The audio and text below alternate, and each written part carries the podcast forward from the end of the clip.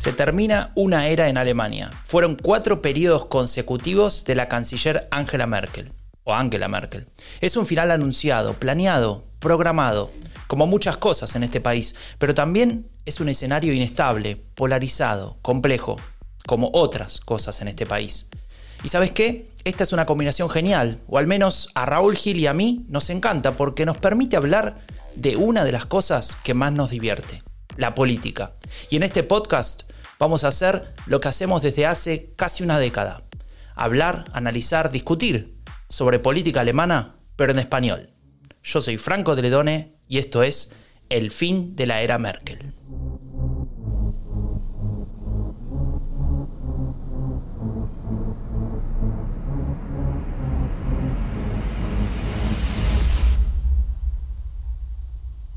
Hola Raúl, ¿cómo andás?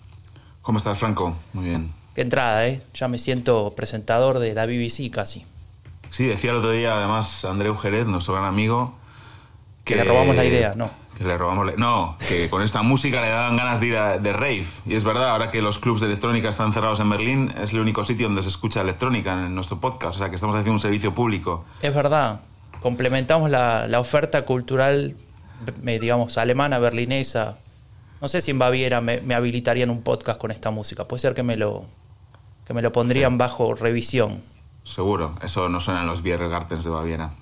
Bueno, basta de, basta de gastar tiempo, Raúl, porque no tenemos, no nos sobra. Y vamos a hablar hoy de algo que, que, nos va a llevar un rato, y son las encuestas. Algo que, bueno, existe en todos los países del mundo, naturalmente, pero en Alemania es interesante porque tenemos al menos ocho institutos de opinión pública que miden la intención de voto a nivel federal, también a nivel regional, incluso algunos se hacen algunas encuestas de vez en cuando a nivel eh, local casi, ¿no? Em, y la mayoría, bueno, de, estas, de estos ocho institutos, creo que son cinco, trabajan con el, sistema telefónico, aquel, eh, aquel sistema eh, más tradicional, digamos. Eh, el otro, hay, una, encuestadora que, trabaja con, el más tradicional de todos los sistemas, que es ir y preguntarle a la gente, pero claro, esto sale cada mayor cantidad de tiempo por una cuestión de costos.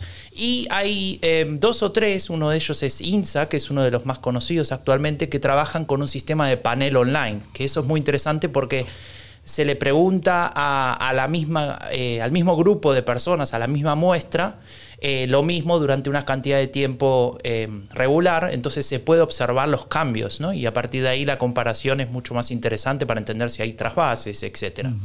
También hay em, quienes hacen proyecciones a partir de, los datos, el análisis de los datos también. Sí, hay sí. quienes hacen y digamos, ahí, hay lo que hacen. Interesantes. Exacto, lo que hacen estos grupos, hay dos o tres o cuatro ya que están bastante al menos en las redes sociales se los puede leer y lo que hacen es cruzar eh, datos demográficos y de comportamiento electoral del pasado con las encuestas actuales y a partir de ahí generan una fórmula para, para bueno, intentar predecir si, quién, qué partido está mejor en cuál lugar.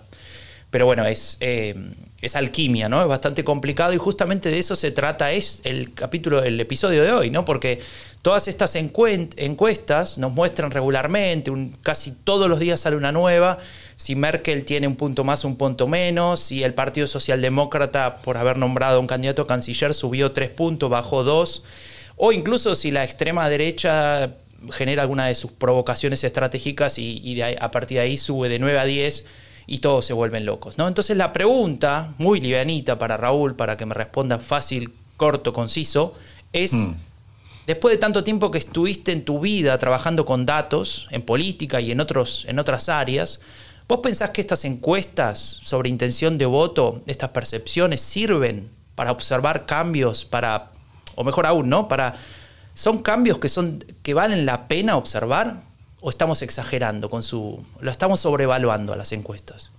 Bueno, son cambios que merece la pena observar, pero no exagerar eh, el significado de esos cambios, ¿no? Las encuestas sirven sobre todo para ver tendencias sirven también para que los medios de comunicación estén, entretenidos y para que nosotros llenemos horas de podcast con ellas, ¿no? Pero para mí lo menos relevante de una encuesta es la intención de voto, ¿no? Y es lo que más les interesa a los políticos. Aquí tengo una anécdota de, con Julián Santamaría, que es un sociólogo que fue presidente del, CIS, del Centro de Investigaciones Sociológicas en España, que allá por el año 2005 así estaba haciendo una investigación para el PSOE de Cantabria y yo estuve hablando con él y me decía que él hacía investigaciones de 100, 200 folios eh, con resultado de sus, de, sus encuestas, tanto cuantitativas como cualitativas, y que los políticos para quien trabajaba siempre iban a la última página, que era la intención de voto, que era lo que querían saber. Y en realidad eso no es lo más relevante, lo relevante para los partidos es saber cuáles son las demandas de sus potenciales públicos, cómo se configuran esos públicos, qué temas les interesan y cómo se posiciona cada partido en relación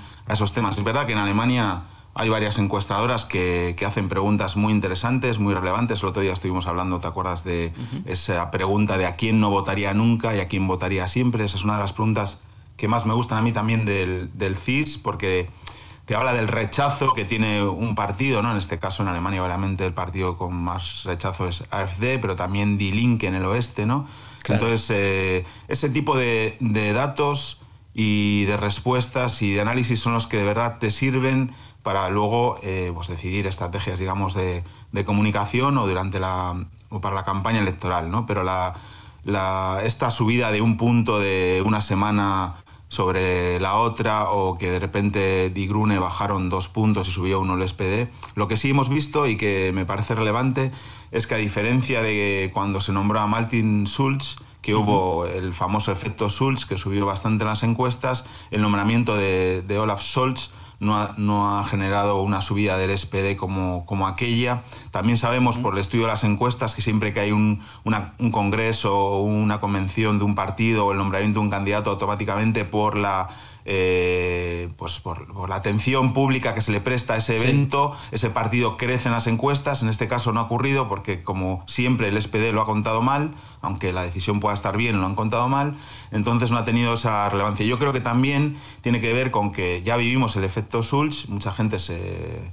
Bueno, yo era de los que hablaba de ese efecto y, y creía que podía suceder y ahora creo que ya les engañaron una vez a los votantes y esta vez no va a haber efecto Scholz y veremos a ver cómo en los próximos meses el SPD se configura en las, encuestas. Todavía, salvo en INSA, creo, eh, sigue siendo tercera fuerza y les queda muchísimo trabajo por delante. Claro, y siguen por debajo del 20%. Y solamente un recordatorio para los que no escucharon el primer episodio o, no saben que em, el Partido Socialdemócrata hace dos semanas, si no recuerdo mal, nombró a Olaf Scholz como candidato a canciller. Es el primer partido que ya se lanza, digamos, con un candidato poco más de un año a que se celebren las elecciones y es un candidato, digamos, que genera mucha eh, rispideces, ¿no? Porque de alguna manera contradice una supuesta estrategia que tenía el Partido Socialdemócrata de, de mostrarse como partido plenamente de izquierdas, ya que Olaf Scholz es un candidato o un político más bien moderado, más bien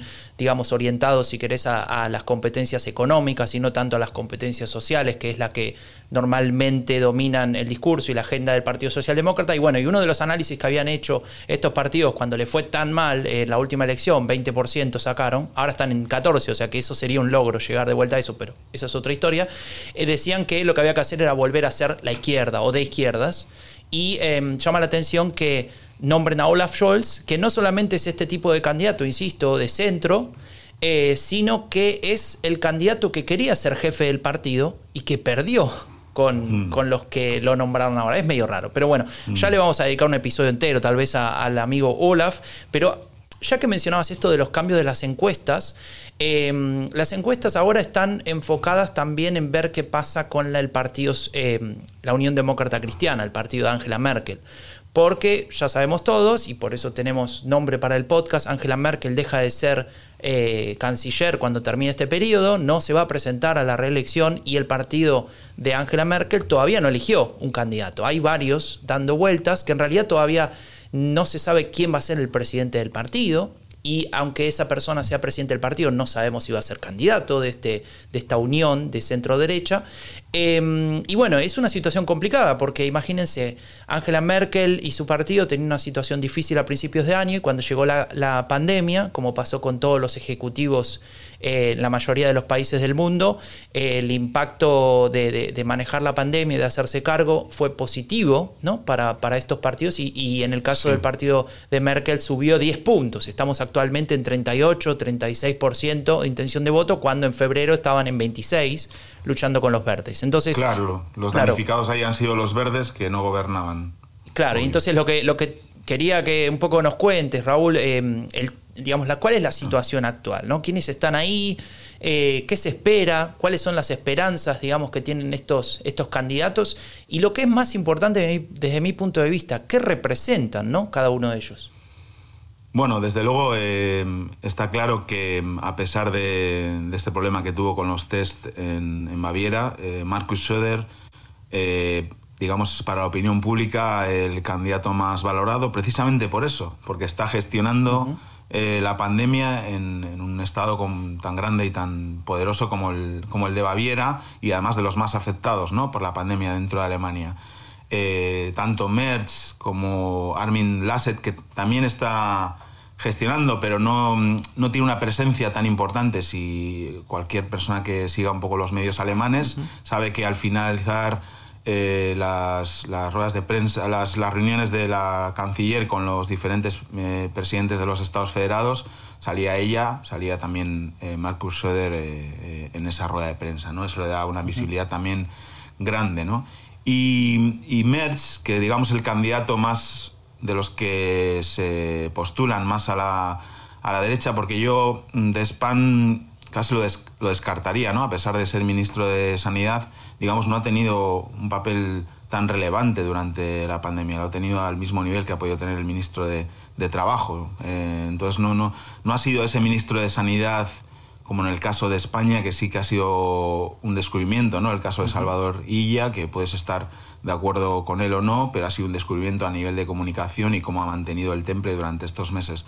Spahn, no. Eh, y Friedrich Merz es, digamos, el candidato más a la derecha, el que estaba pensado eh, como para intentar recuperar esos votos fugados a AfD, a la ultraderecha, pero estamos en un escenario nuevo, el escenario post-corona en el que se necesita o la gente o los electores van a elegir a personas confiables para manejar un escenario de crisis como el que estábamos y del que no sabemos cuándo vamos a salir.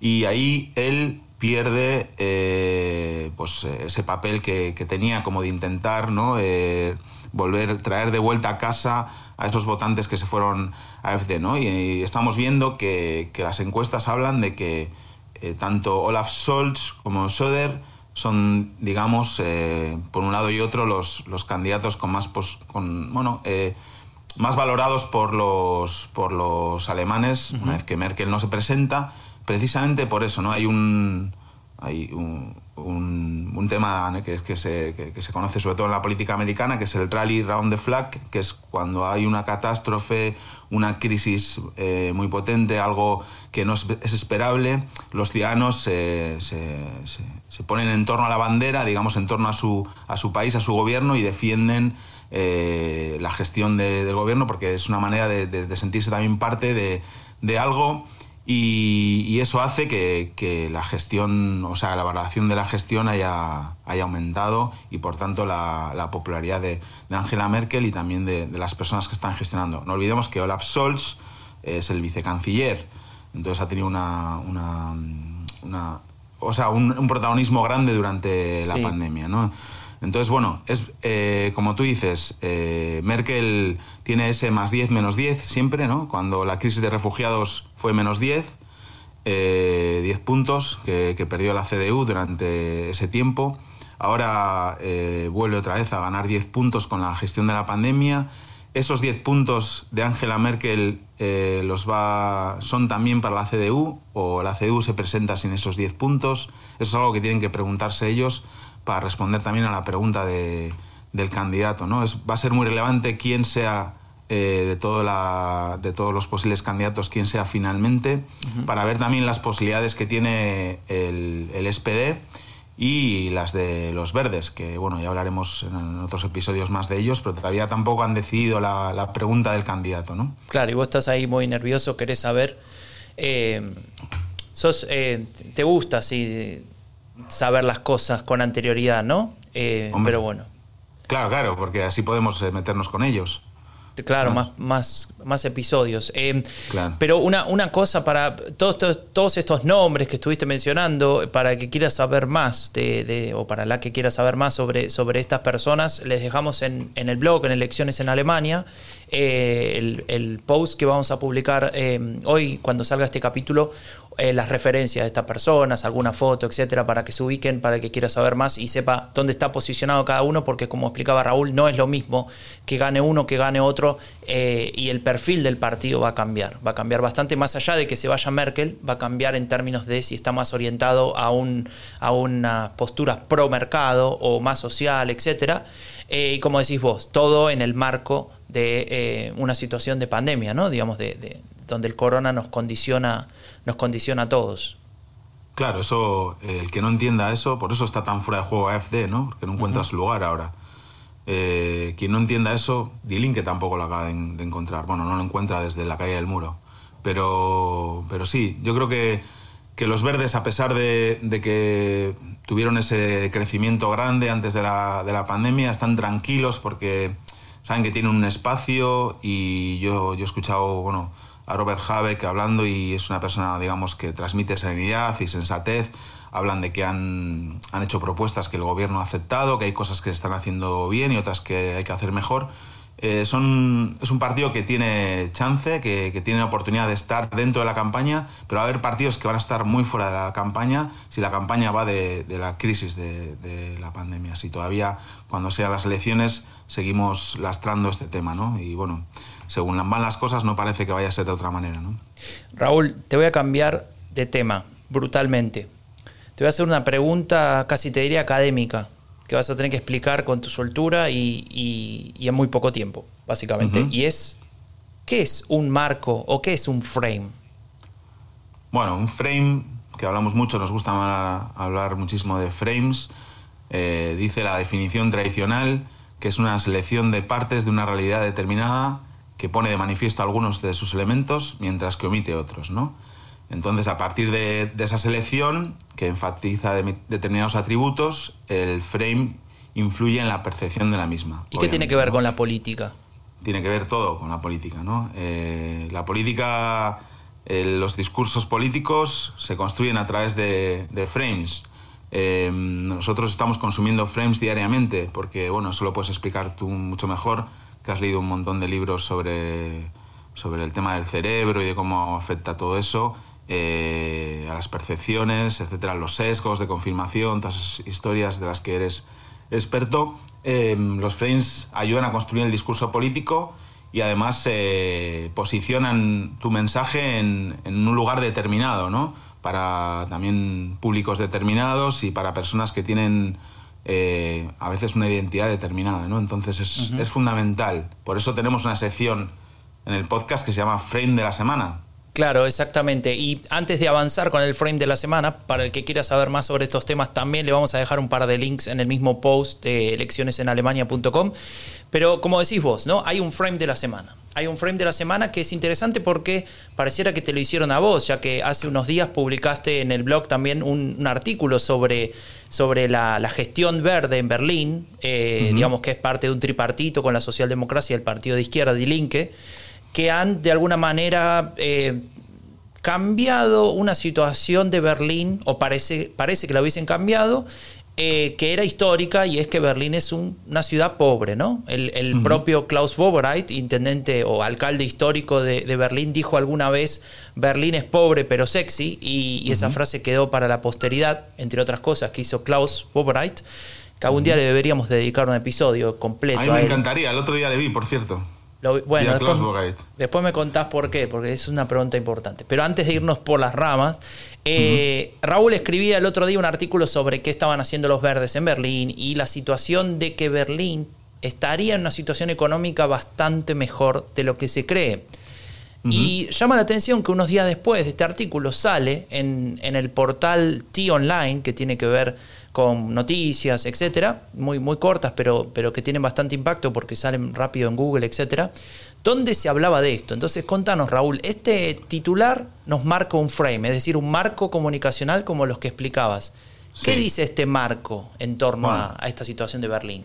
El titular decía, Berlín hace que Alemania sea más pobre. Sin Berlín, cada alemán sería casi 80 euros más rico, ¿no?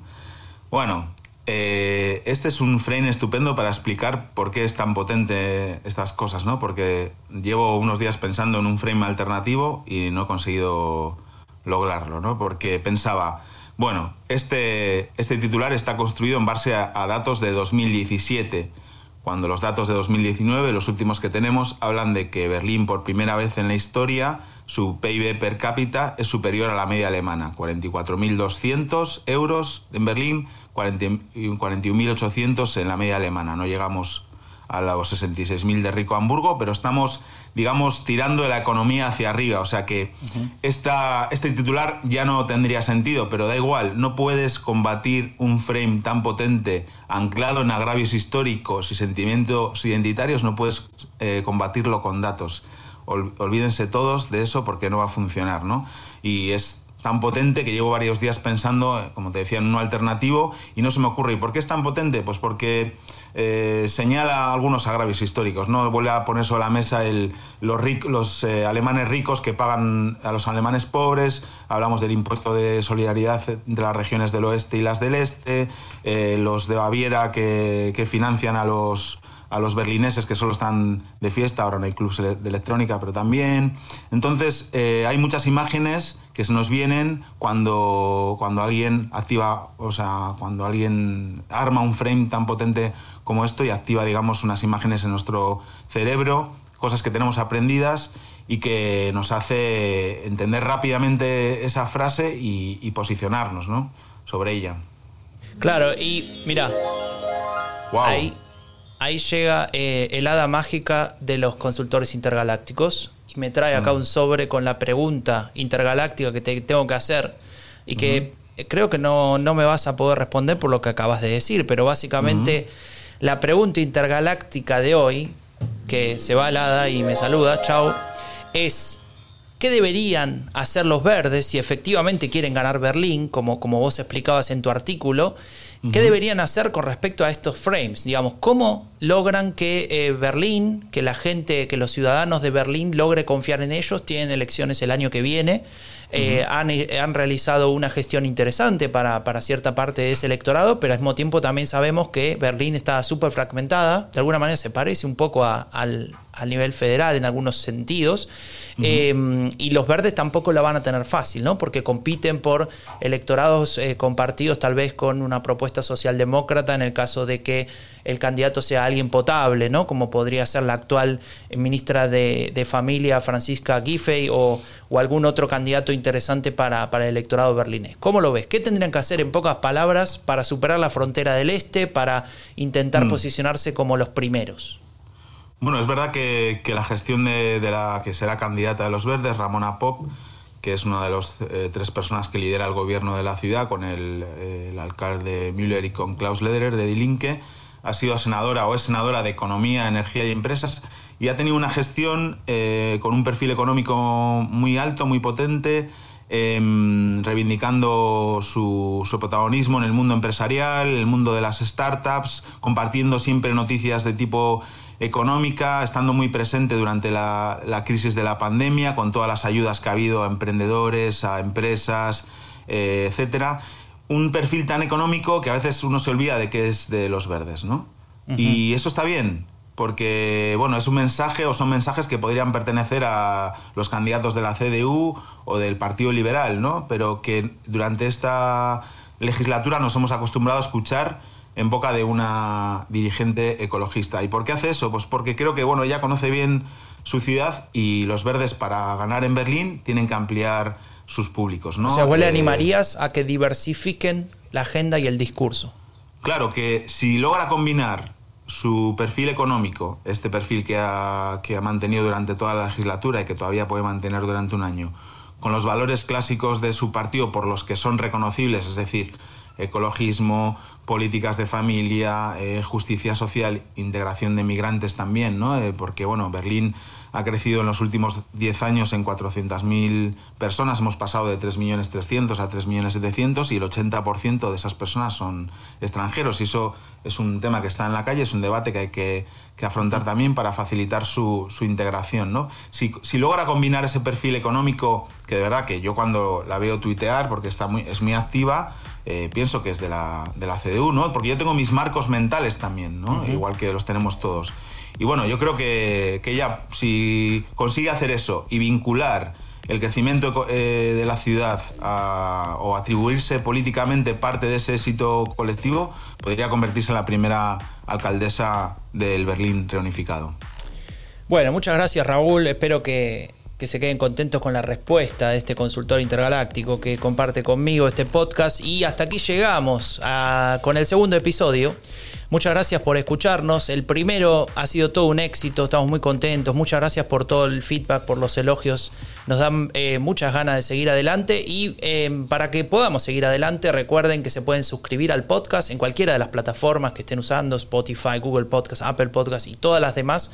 Eh, si no se fijan en eleccionesenalemania.com, que ahí están también todos los links para poder seguirlo.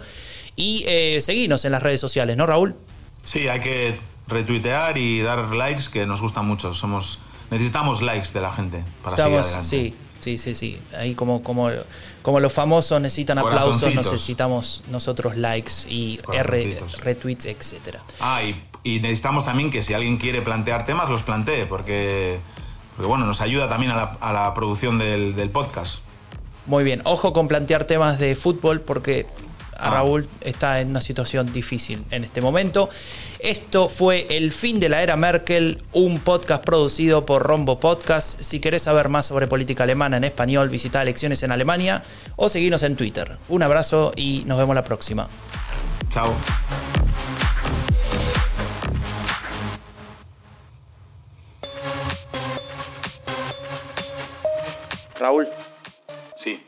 Tengo una pregunta. Bueno, venga, va, adelante. ¿Cómo te enteraste del puro fax? Bueno, pues estaba en, la calle donde vivo, aquí en Charlottenburg, esperando una pizza en el restaurante Rosario, que es la ciudad donde nació Messi. Eh, una pizza con salami. Eh, enfrente de donde yo estaba estaba Klaus Bobegait cenando con dos amigos. Ah, y, miré el, y miré el Twitter y Alfredo Martínez, un gran periodista de Onda Cero, tuiteó que Messi se iba y lo del Burofax y se me atragantó la... Ya no pude comer la pizza, ni saludar a Klaus Bovera. Yo quería saludarle y decir, Klaus, vine a Berlín por ti, porque eres el mejor alcalde de la historia de la ciudad, pero no pude hacer nada porque estaba triste. ¿Lloraste? Eh, no, no tanto. Chao, Raúl. Chao.